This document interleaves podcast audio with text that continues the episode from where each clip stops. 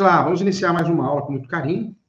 É, hoje o tema, o professor hoje vai falar sobre um tema muito especial. Eu diria que esse tema faz a diferença na vida, não só do advogado. Né? Esse tema que nós vamos falar hoje, nessa aula, nesse curso, ele faz a diferença na vida das pessoas, porque é muito comum você ganhar e não levar. Eu não sei se você já passou por isso, você que está assistindo como profissional, como advogado, como parte, mas eu vou falar uma coisa para você, é horrível. É a pior coisa que a gente tem na, na vida, é, utilizando processos, né, como autor, como requerente, é ganhar não levar. É uma sensação horrível para as partes processuais e também para o advogado. O advogado trabalhou, as partes ficam frustradas em relação ao seu direito. E o advogado, a advogada, não recebe, né, gente? Não recebe. E muitas vezes a gente não recebe porque não sabemos conduzir. É muito fácil fazer uma petição inicial, copia e cola do Google e distribuir uma ação. É muito fácil é, você fazer uma contestação, copia e cola do Google. Agora, fazer algo bem feito, artesanal, com cuidado, com amor, com carinho, atento, é tocar a fase de cumprimento de sentença, trocar, to, tocar muito bem a fase de execução, fazer um recurso, uma sustentação oral, entra essa parte mais complexa. Então, vamos lá.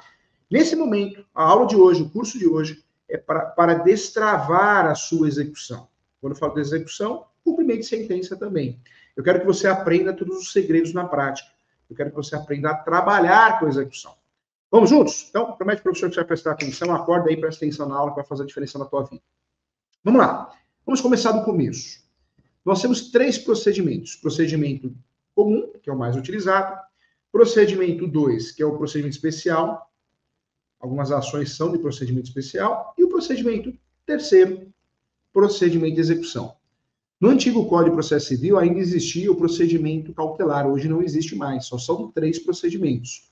Vou repetir: conhecimento, procedimento especial e procedimento de execução. O procedimento comum é mais demorado, mais cansativo, porque eu vou fazer uma inicial, a outra parte tem o direito de fazer a defesa, vai ter audiência, ou se não tiver, vai, vai ter aquela fase probatória, postulatória, instrutória, ou seja, é o procedimento mais demorado. Quando dá para a gente fugir desse procedimento, o comum, que é o mais utilizado, temos que fugir, gente. Temos que fugir porque, de fato, é o mais demorado, mais cansativo.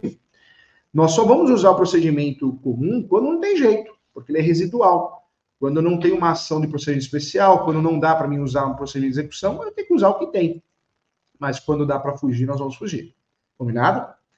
Acho que é o pr primeiro detalhe do nosso curso aqui de Estrava e Execução, porque você só usa o procedimento comum quando precisa, quando não dá para fugir dele, senão a gente vai fugir, vai cair fora.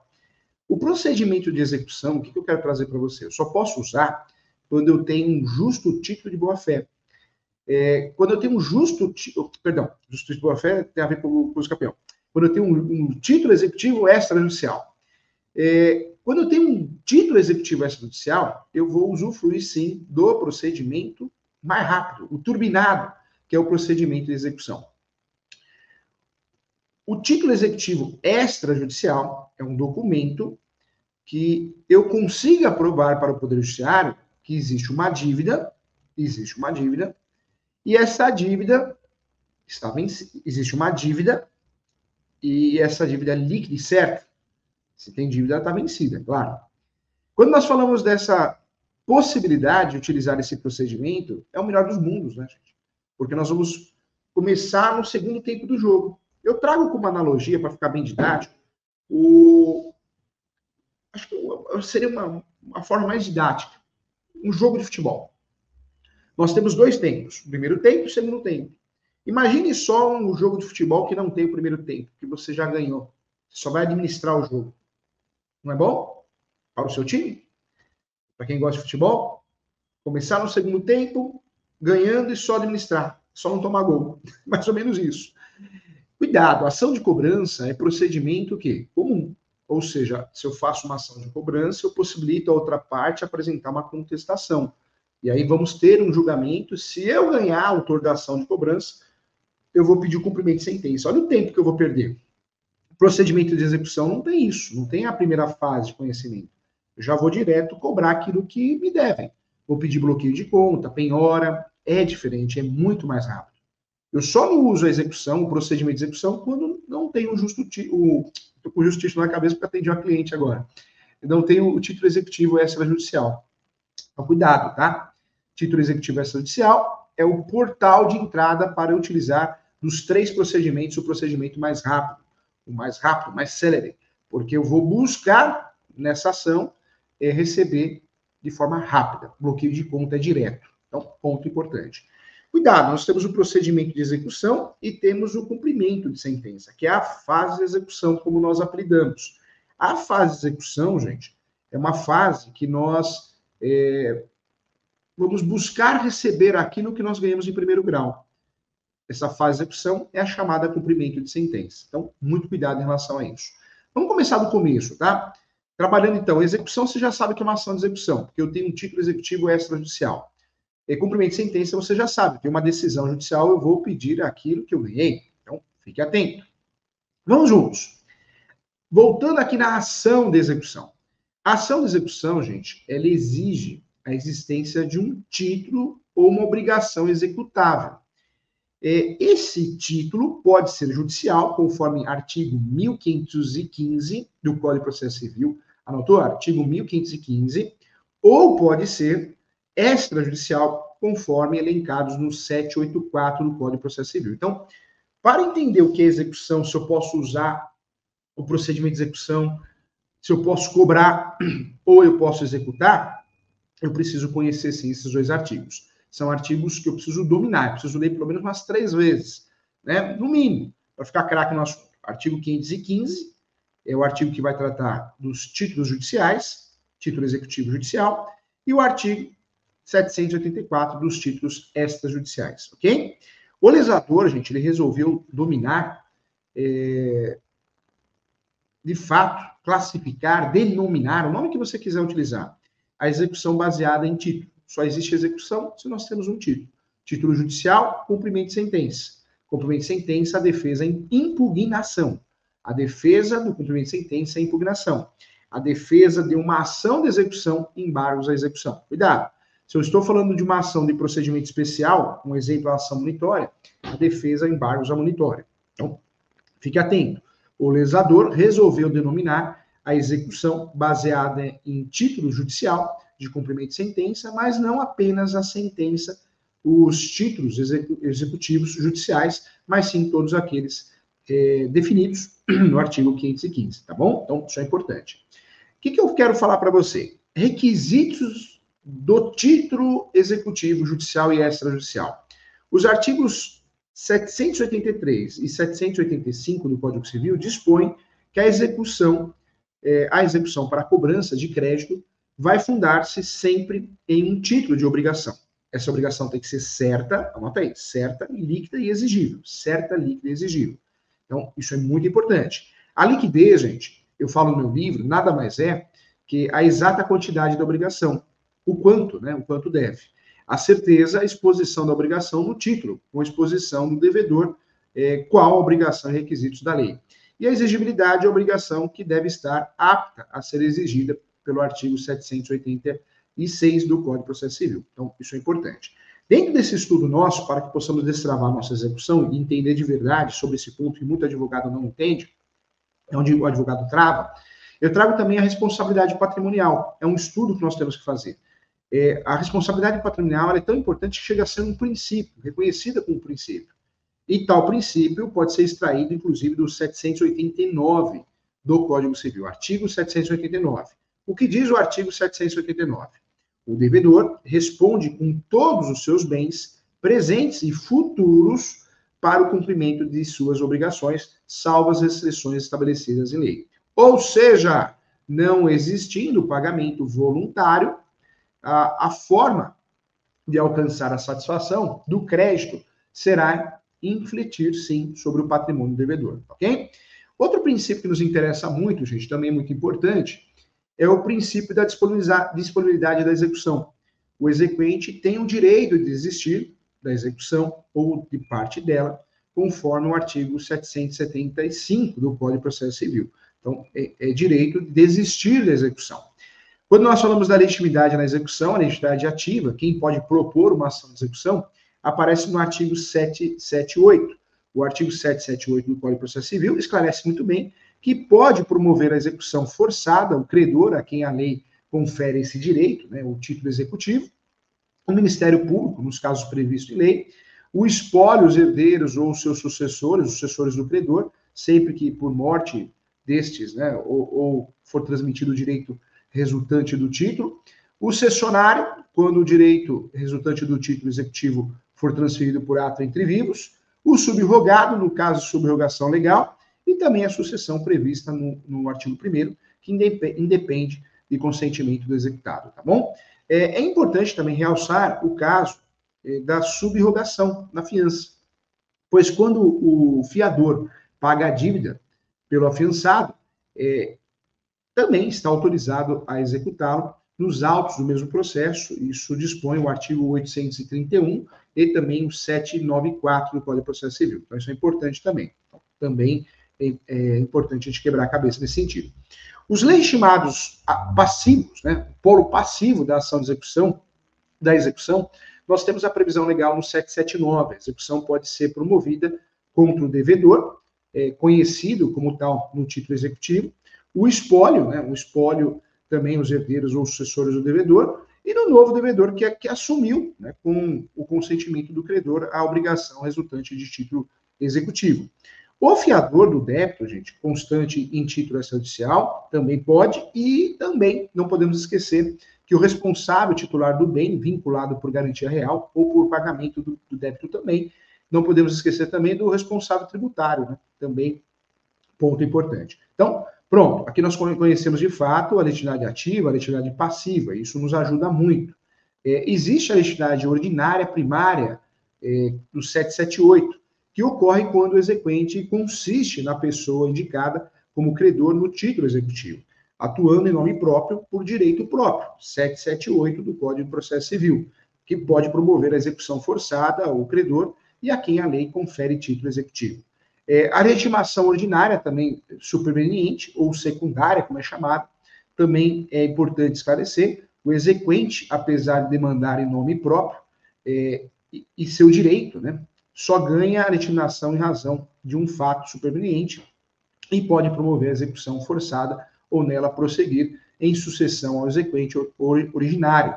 É, eu trago também o espólio, os herdeiros ou sucessores do credor, sempre que por morte lhes for transmitido né, o direito resultante do título executivo, o cessionário, quando o direito resultante do título executivo também lhe for transferido por ato entre vivos, também eh, não podemos esquecer. Outro ponto, o subrogado, nos casos de subrogação legal ou convencional, também.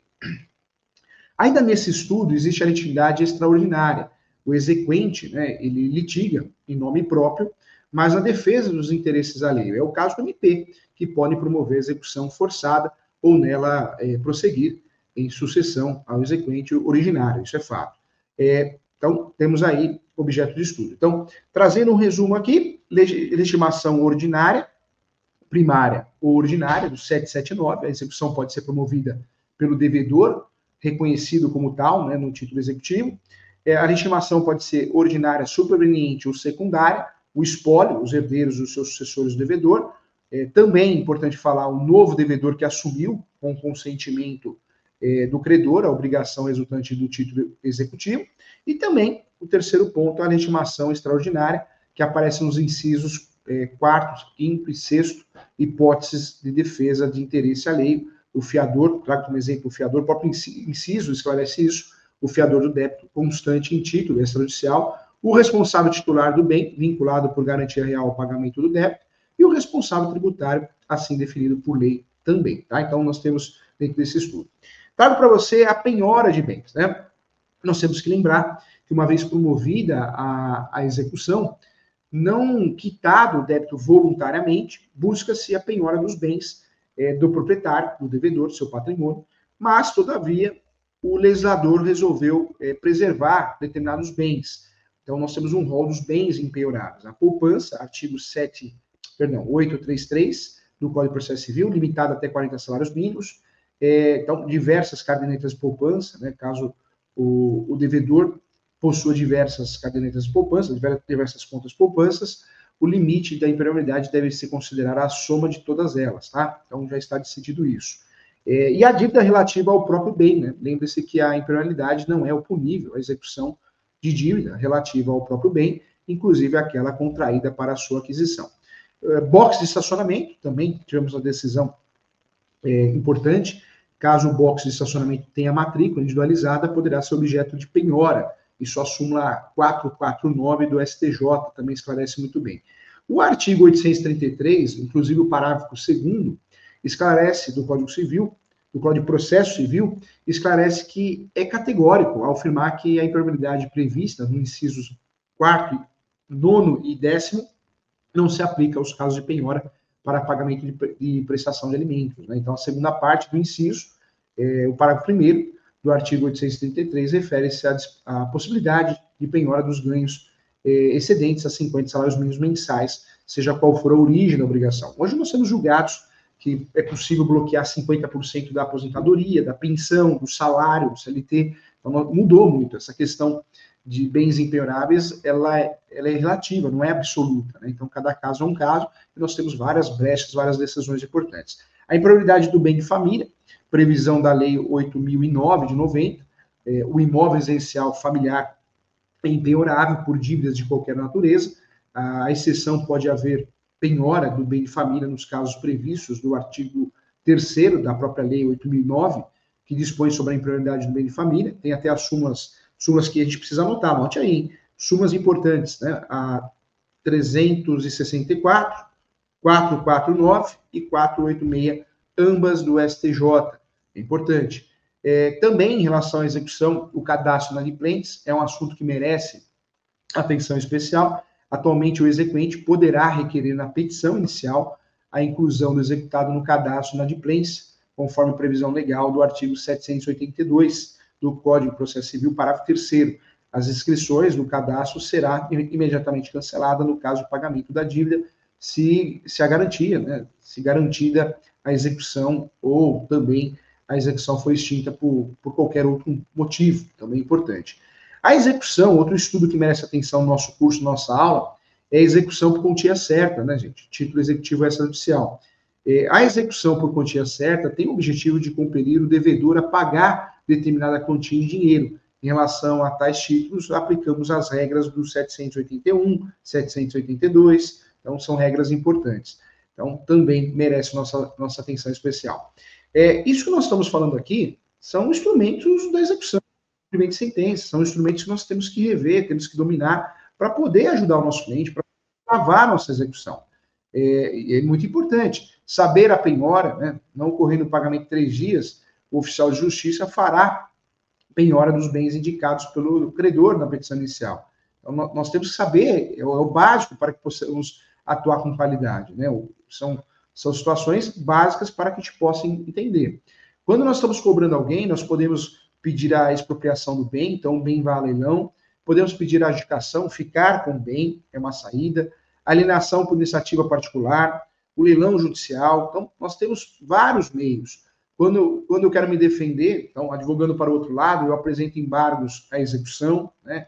É, a propositura do embargos à execução é a forma que o executado ataca a ação de, a ação de execução, fundada em título executivo extrajudicial. É, podemos dizer que essa ação de embargos à execução é uma defesa, mas é uma inicial. Ela trata-se de uma ação autônoma, mas vinculada à execução, e deve ser proposta no juízo da execução e distribuída, né? a distribuição e deve ser é, por dependência, com tramitação em autos apartados, e tem natureza de ação de conhecimento a ser a, a que se presta né, para desconstituir ou declarar a nulidade na existência do crédito. Eu trago também que o CAPT do 914 previu a, a, possibilidade da interposição de embargos independentemente de penhora, depósito ou, ou caução. Isso é importante a gente lembrar também. O prazo para apresentação de embargos é de 15 dias, conforme o artigo 915, observando o 231 do Código de Processo Civil, que fixa as regras de contagem. Então, é importante. Não se aplica aos embargos à execução o prazo em dobro para desconsórcios com advogados distintos, de escritórios diferentes. Então, isso é onde pega muita gente. Cuidado. E aí eu trago também, dentro desse estudo, é, vamos relembrar aqui, que caso o executado reconheça o crédito do exequente no prazo de embargos, é, que a defesa da ação de execução, é, no prazo de embargos, e comprove o depósito 30%, eu pago 30%, isso é o chamado parcelamento legal. Né? Existe um parcelamento legal, deposito 30% do valor que eu estou devendo, é, acrescido de, de, de custas e honorários, eu posso requerer o parcelamento do restante em até seis parcelas acrescidas da correção monetária e juros de 1% ao mês. Isso aparece no 916. Esse é o parcelamento que é de direito do devedor, não é que o credor pode aceitar ou não, é um parcelamento legal, de direito. Então, é importante sempre lembrar. É, em relação aos efeitos, né, o artigo 919 do Código de Processo Civil prevê que os embargos à execução não terão efeito suspensivo, ou seja, prossegue a execução e, como forma de exceção, poderá ser concedida né, tal efeito para suspender a execução, desde que presentes os requisitos do 919. Então, importante. A impugnação, conforme artigo 920, é, inciso 1 do CPC, recebidos embargos, o, o exequente será intimado para impugnar em 15 dias. Então, é a regra né, do contexto. É, a execução de título judicial, ou seja, execução de título judicial é cumprimento de sentença. Né? Nós temos um regramento que temos que lembrar também. O cumprimento de sentença é porque é, tivemos uma ação de procedimento comum. Então, tivemos toda aquela fase de conhecimento, teve a decisão, agora eu vou pedir o cumprimento de sentença da decisão, eu vou pedir, pedir que seja cumprido aquilo que eu ganhei, diferente da ação de execução, que eu já entro no segundo tempo. Cumprimento de sentença, eu tenho os dois tempos do jogo, o primeiro e o segundo. O segundo foi muito bom para mim, eu ganhei, então eu vou para o cumprimento de sentença. Então, cumprimento de sentença, diferente da ação de execução. E cumprimento de sentença não é embargos à execução igual na ação de execução. Cumprimento de sentença, a peça de defesa e impugnação. O cumprimento de sentença, gente, ele é utilizado quando o credor tem um título executivo judicial, um rol de títulos executivos judiciais, no 515. E para que seja iniciado o cumprimento de sentença, é necessária a presença de três requisitos. Anote aí. Primeiro requisito, título executivo judicial, ok? Segundo, inadimplimento do devedor. Tem um, tem um pagamento voluntário, e existe o parcelamento legal. Então, não pagou, inadimplimento do devedor. Terceiro requisito, iniciativa do exequente. Artigo 513 do Código de Processo Civil. Então, para fazer o cumprimento de sentença, três requisitos. O título executivo judicial, a sentença, normalmente. A inadimplência do devedor, não pagou, de forma voluntária nem parcelou e a iniciativa do exequente. O exequente não pode ficar esperando achar que o juiz vai dar andamento, tem que, tem que fazer uma petição que chama cumprimento de sentença, inclusive com uma tabela de cálculos. Então, importante, 513. É possível fazer o cumprimento de sentença, gente, de decisões interlocutórias. Eu trago como exemplo fixação de liminar de alimentos, cumprimento de sentença provisória, quando a decisão exigida ainda pode ser modificada, e ainda o cumprimento de sentença definitivo, sentença já transitada e julgada. Nos termos do 515, são títulos executivos judiciais as decisões proferidas no processo civil que reconheçam a exigibilidade da obrigação de deparar com o dia de fazer, de não fazer ou de entregar coisa, tá? Então, importante aqui. É, dentro desse estudo, nós separamos bem o que é cumprimento de sentença e o que é ação de execução. Ainda no cumprimento de sentença, existe um termo que nós temos que relembrar, que é o cumprimento de sentença de quantia certa. Para que o cumprimento de sentença seja iniciado, é necessária a manifestação do credor através de petição nos mesmos autos, requerendo a intimação do devedor para que efetue o pagamento dentro do prazo legal, que é o prazo de 15 dias. Tá? Então, quantia certa. A impugnação por de sentença é o meio, é a defesa, né? é o meio adequado de defesa do devedor ao cumprimento, no cumprimento de sentença do título executivo judicial, então, artigo 525. Então, muita atenção em relação a isso. É, Importante lembrar também que o cumprimento de sentença contra a fazenda, fazenda é município, Estado cobrando, fazenda, a gente chama de fazenda pública, né? Por isso tem, tem a Justiça da Fazenda, as varas da Fazenda, são varas especializadas, onde o autor ou o réu da ação é o Estado ou o município.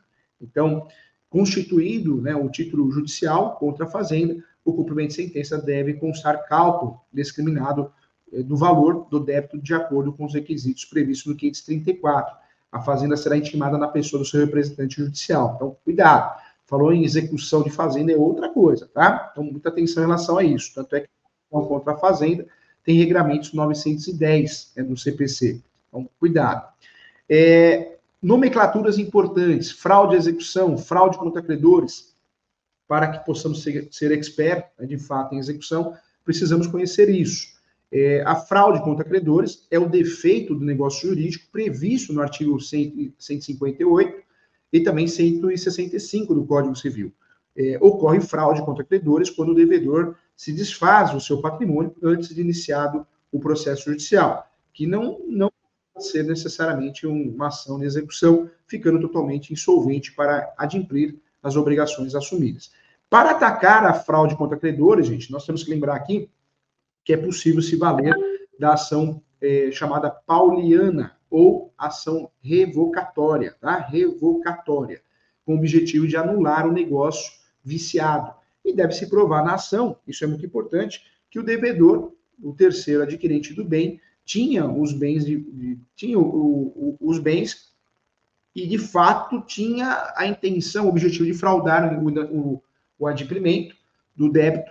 É, essa é a ideia, né? A ação deve conter o pedido de nulidade da transferência dos bens. Diferentemente da fraude contra a execução, que é uma situação que atenta contra o credor e contra o Poder Judiciário, já que a alienação dos bens ocorre somente após a ciência da ação de execução. O pedido de reconhecimento de fraude contra a execução poderá ser feito através de petição. Seu reconhecimento poderá ocorrer eh, nos próprios autos da ação de execução, tá bom? Isso é importante. Tema novo, vamos lá, agora sim, hein? presta atenção aqui, ó, volta para cá. Temas novos aqui. Então, dentro dessa revisão que nós fizemos, agora não erramos mais, pontos importantes, eu trago aqui a, a, o protesto da decisão, né? A possibilidade de protesto da decisão judicial em trânsito julgado está prevista no 1517 então, você que é advogado, advogada, você pode pedir o protesto, pode e deve pedir o protesto e a inclusão no cadastro inadimplentes. Então, duas ferramentas para forçar o devedor a pagar. É, uma, então, é a possibilidade do protesto da decisão e a outra a possibilidade da negativação do nome do devedor. É, além do protesto, o CPC prevê a possibilidade de negativação do nome do executado no cadastro dos inadimplentes até que efetive o pagamento do valor é, que garanta o cumprimento de sentença ou até que o processo seja é, extinto, conforme motivo, o 782 esclarece isso, tá bom? Nós temos algumas situações que podemos pedir a suspensão. Agora voltamos a advogar para o devedor. É, a suspensão da execução pode ocorrer conforme 921 e 923 em diversas situações. Né? Então, nós podemos pedir a suspensão também. É importante, é importante lembrar o efeito suspensivo ao embargos, no caso de concessão de efeito suspensivo ao embargos, a execução ou a impugnação, a execução ficará suspensa no todo em parte até o julgamento do embargos, tá? Em relação à inexistência de bens do devedor, a hipótese mais frequente de suspensão da execução é a inexistência de bens do devedor. E o parcelamento do débito, né? Com o parcelamento do débito, previsto no 916, a execução também deve ser suspensa até o adimplemento das parcelas. A extinção da obrigação os motivos que levam à extinção da obrigação aparecem no 924 do Código de Processo Civil. Existe também a desistência da ação de execução, ou a desistência do embargos, ou da impugnação, isso aparece também no 775 do Código de Processo Civil. É, não poderíamos deixar, dentro dessa revisão, de mencionar a exceção de pré-executividade. Apesar de ser um instrumento fraco, café com leite, existe uma discussão se o novo CPC permite usar ou não, vamos trazer aqui. É, a, a, exceção de pré-executividade é apresentada através de simples petição a ser juntada nos autos, alegando a nulidade da execução em virtude de um dos, dos motivos do 803. É, não é permitida a, a produção probatória na exceção de pré-executividade, por isso é uma ação complicada, porque ela é fraca, não tem instrução probatória, e caso seja acolhida a exceção de pré-executividade, apesar de ter discussão se ainda existe ou não existe, de fato, o exequente deve ser condenado ao pagamento de honorários. Tem até um RESP, o 664078, que decidiu já essa questão. Que revisão, hein? Que revisão. Tudo isso para entender que nós temos meios novos para conseguir fazer o devedor pagar. Quais são esses meios novos? A grande novidade, que é o pulo do gato do nosso curso, é o Sniper. Né? O Sniper é, é a grande novidade. Por quê? É um sistema novo. É um sistema novo é uma ferramenta nova de busca patrimonial para acabar né, com as execuções frustradas. Esse é o objetivo. Não é de hoje que o CNJ, o Conselho Nacional de Justiça, busca uma ferramenta para dar mais efetividade, celeridade às execuções judiciais. Então, surge já há algum tempo é, o, o sistema Sniper, que é um sistema muito bom. Nós sempre tivemos, e continuamos, ter, temos ainda, né, o Bacen Jude, por exemplo, velho conhecido, né, praticamente, é, não, como o sniper, não vai perder a sua função, mas já não vai ser tão usado, né? Com, na verdade, já existe a, a, possibilidade de usar o sniper. Então, já começamos a deixar de utilizar alguns sistemas. O, o Bacen Jude, gente, sempre conhecido, né? O InfoJude, o Arisp, é, o Asrei, é, vários outros, né? O Bacen Jude, todos eles, Cisbajude, todos eles nós sempre utilizamos para localizar bens, dinheiro, é, sempre foram os sistemas mais utilizados. Hoje, com o Sniper, gente, a busca ela é rápida, né? O Sniper é, é, integrado, o sistema é integrado e atinge o maior número de órgãos possíveis para obter cada vez mais um número maior de informações. Então, Receita Federal, Tribunal Superior, Superiores Eleitorais, Controladoria Geral da Justiça, é, Agência Nacional de Aviação, o Sniper também tem acesso, é, Tribunal Marítimo, CNJ, é, nossa, com base em processos de integração, como o Infojude, o Cisbajude, né? Lembrando que o Infojude é os dados fiscais e o Cisbajude os dados bancários. Então, o Sniper ele virou o gênero de todas essas espécies, o sistema integrado ele faz a pesquisa direta. Eu vou pedir é, que a pesquisa seja feita ao Poder Judiciário. O Poder Judiciário vai fazer a, a pesquisa com base no pedido que eu fiz. É, é interessante. O, os, o Bacenjude, gente, é o meio de comunicação entre o Poder Judiciário e as instituições financeiras. O Renajude, que nós usamos até hoje, é, ele busca a restrição judicial eletrônica de veículos. O Infojude é o acesso eletrônico aos dados. Então, olha como esses, esses sistemas que nós sempre utilizamos sempre nos ajudaram muito. Mas eu tinha que fazer pedidos paralelos, pedidos diferentes, ou até na própria petição. O sniper não. O sniper ele traz a possibilidade de você fazer uma pesquisa muito mais rápida, muito mais inteligente. É, você consegue pesquisar tudo isso. Então, essa nova ferramenta, o sniper, ela vem para possibilitar, sim, é, o recebimento, a facilidade. Esse sistema sniper, é, você acha com facilidade informações no portal do CNJ. O sniper é o Sistema Nacional de Investigação Patrimonial e Recuperação de Ativos. É, nós temos muitas dúvidas, né? Ah, professor Júlio, como que funciona? É uma ferramenta que atua na solução de, de, um dos principais gargalos processuais, porque as pessoas no Brasil ganham, mas não levam. Na trabalhista, na civil. É, então, a execução e o cumprimento de sentença, especialmente quando envolve o pagamento de dívidas, devido à dificuldade de localizar bens, dinheiro, ativos, entra o sniper, essa grande novidade. O sniper busca essa investigação patrimonial é, era um procedimento de alta complexidade, na época, antes do Sniper, mobilizava uma equipe especializada, né, várias pesquisas diferentes, órgãos diferentes, o Sniper não, ele centralizou num sistema só. Então, por isso é interessante inteligente utilizar.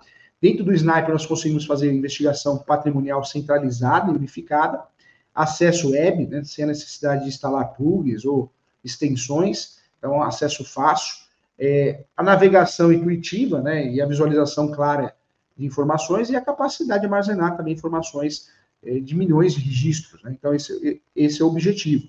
Nós temos dentro do SNAP uma busca na Receita Federal, Justiça Eleitoral, Controladoria Geral da União, Agência Nacional de Aviação, Tribunal Marítimo, CNJ, é, e nós também fazemos a pesquisa dentro do Infojute, dados fiscais, e o Cisbajude. Né? Então, é interessante em virtude disso.